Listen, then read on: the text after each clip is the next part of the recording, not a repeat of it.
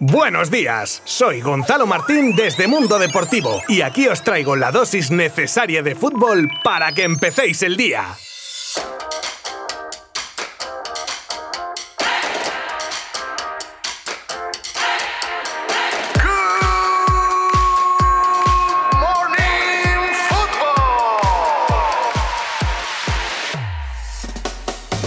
El Barça no pudo consumar la remontada ante el PSG y se queda fuera de la Champions. Y es que hace 14 años que el Barça no caía en octavos de Champions, una eliminatoria con dos caras o lecturas posibles. Por ejemplo, el Barça mereció más. También podemos decir que es una eliminatoria doble partido y en el de ida no se hicieron los deberes. El equipo culé ha tenido muchísimas ocasiones de gol. Hace falta un killer de gol ya, porque este juego consiste en meter la pelotita en la portería contraria, no de tener ocasiones. El rival no ha generado nada para prácticamente. El rival tiene una llegada clara y hacen un penalti tonto que por supuesto marcan. Increíble capacidad de reacción tras una ida desastrosa lo que demuestra que saben jugar bien pero son muy irregulares. Bueno, y así podría tirarme un rato largo. Lo cierto es que el Barça nos deleitó con un recital de fútbol, sobre todo en la primera parte, en la que entre los fallos a la hora de definir, penalti incluido, y las intervenciones de Keylor Navas, penalti incluido, el Barça podría haberse ido al descanso con tres golitos tranquilamente, pero solo consiguió anotar de un zapatazo de Messi desde 30 metros de esos envenenados que entró por toda la escuadra. Pero siempre se ha dicho que cuando se perdona se acaba pagando, y algo así le ha pasado a los de Kuman. Además, una tempranera tarjeta de Mingueza propició un cambio táctico que no afectó al rendimiento azulgrana hasta la segunda mitad, en la que el Barça, a pesar de seguir arrollando al PSG, ya se veía falto de, de fuelle, de energía. En mi modesta opinión, los cambios tampoco aportaron mucho. Pjanic está falto de ritmo, de velocidad y de todo. Trincao sí que estuvo bien e Ijaix pues hizo lo que pudo. En resumidas cuentas, que la definición perfecta del partido es que fue un quiero y no puedo. Eso sí, los culés pueden irse con la cabeza bien alta, porque no hay que olvidar tampoco que es un año de transición, con mucha gente joven. Aprovecho a destacar de nuevo a Pedri y su increíble recital. Hasta Mbappé fue a pedirle la camiseta al final del partido, eso es por algo. Y a Messi, por supuesto que si confía en el potencial de este joven equipo puede ser un motivo para que decida quedarse en el Barcelona. Aparte de algún posible fichaje, pero bueno, eso ya lo hablaremos en otro momento. Ahora a olvidarse de la Champions y a centrarse en lo que aún se puede conseguir, como sería el doblete con la Copa y la Liga. Y en el otro partido de Champions de la jornada que se disputaba hoy, el Liverpool, que ya partía con ventaja de dos goles en la ida, se quitó de encima al Leipzig con otros dos goles en tres minutos y sinceramente poca historia más tuvo ese partido.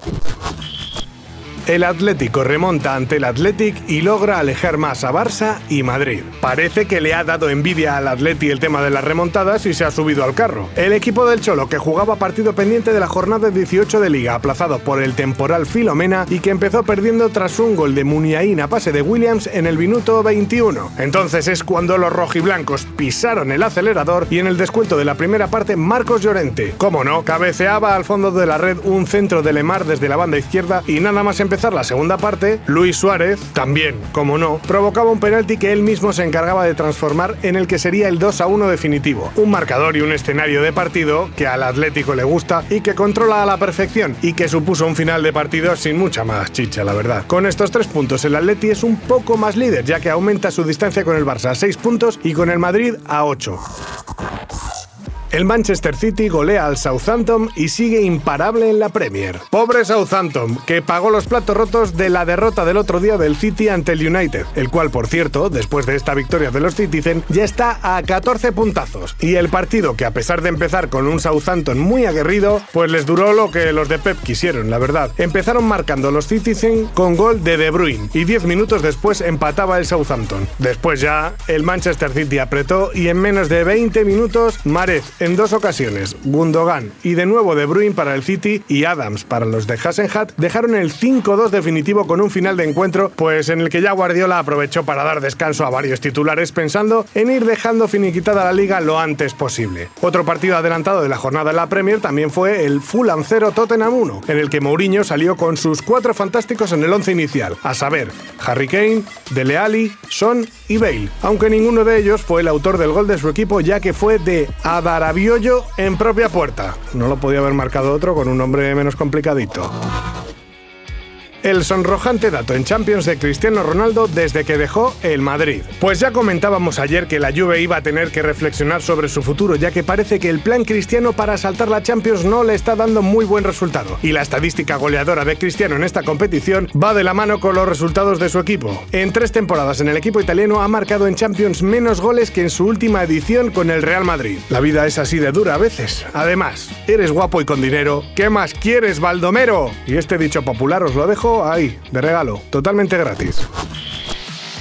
Beckham se cansa de prestar dinero a Victoria. Bueno, pues la frase anterior también la podíamos usar con David Beckham. Siempre me he preguntado cuánto le puede doler a un tío que tiene el dinero por castigo palmar 63 millones en un negocio. Quiero suponer que mucha gracia no le debe hacer. Y es que parece ser que su mujer, la ex Spice Girl Victoria, debe estar R que R con triunfar en el mundo de la moda y su marido no deja ahí de inyectar liquidez a ese negocio que por lo que sea no va del todo bien, por lo que sea. Pero es que la amiga Victoria se ciega, se ciega y dice Beckham, literalmente, que mejor se retire y viva cómodamente con los niños, que ya se centra él en su marca Beckham, que no puede seguir financiando su negocio cuando necesita ese dinero para ponerlo todo en el equipo del Inter de Miami, del que es dueño, y no quiere arriesgar su fortuna y su futuro. Vamos, la historia de un cierre de grifo en toda regla. A mí viene David Beckham y me dice que viva tranquilamente con los niños, aunque sean los suyos. Y antes de que acabe de decírmelo, estoy ya cogiendo los billetes para Miami. ¿Vosotros o vosotras no? Hasta mañana. Mundo Deportivo te ha ofrecido Good Morning Football, la dosis necesaria de fútbol para comenzar el día.